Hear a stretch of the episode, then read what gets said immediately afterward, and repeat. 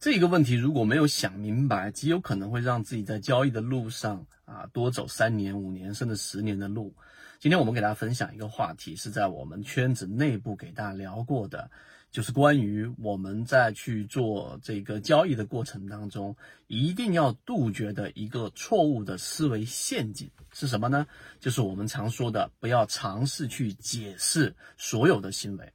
这个话题呢，首先。哎，所有的交易者都有过这样的一种情况，在屏幕前的各位，在音频前面的各位，可以思考一下，自己是不是经常会在想，哎，这一分钟的拉升是不是因为主力在洗盘？这一分钟的快速的跳水是不是主力在打压？对吧？是不是这一波放量就是游资在推动的股价快速的上涨啊？我总是在心中有这样一种冲动，想要找到这样的一个解释的一个行为，一旦解释通了，好像。所有事情都在自己的掌控之中，而一旦解释不可不通啊，那在这一种没有合理的解释的情况之下，我们的内心，也就是我们人性当中最原始的那一种不确定性感，就会在我们内心当中充斥着。所以我说了这个大概几十秒关于这一种原始冲动的这个描述，其实就是在我们交易过程当中最大的一个障碍，这是第一点。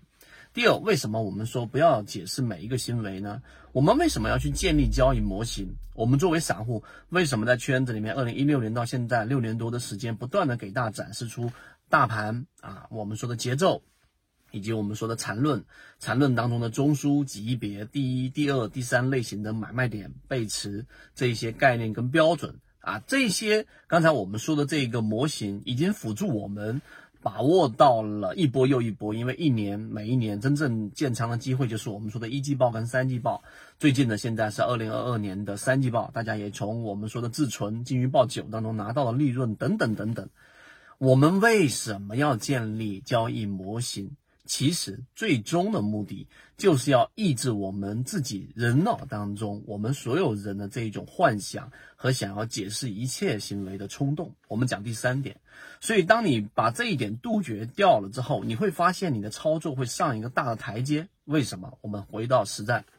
那。这一个模型，它首先得有标准，就像近期大家对于大盘的这种不确定性感又不断的增加了，因为大盘可能调整，加上整个口罩的原因，加上整个经济的环境啊，大家都有各种各样的声音来告诉给我们，可能市场啊，整个我们现在全球已经进入到了一个金融危机的这样的一个状况。那实际上是不是这样呢？我们先把这个问题稍微放一放。我们说的是 A 股的环境是怎么样的？我们看到流动资金、活跃资金连续十几个、今天二十个交易日不断的从场外进到场内，市场的钱是充裕的。第二，大盘的平均股价，请记住不是指数。平均股价已经进入到了我们说的上升通道，也就进入到一个趋势过程当中了。我们所有人都知道，一旦啊一个标的进入到趋势，想要扭转它，需要一个巨大的量能啊，包括下跌过程当中，想要扭转一个趋势，都需要一个非常大的一个反向的作用力，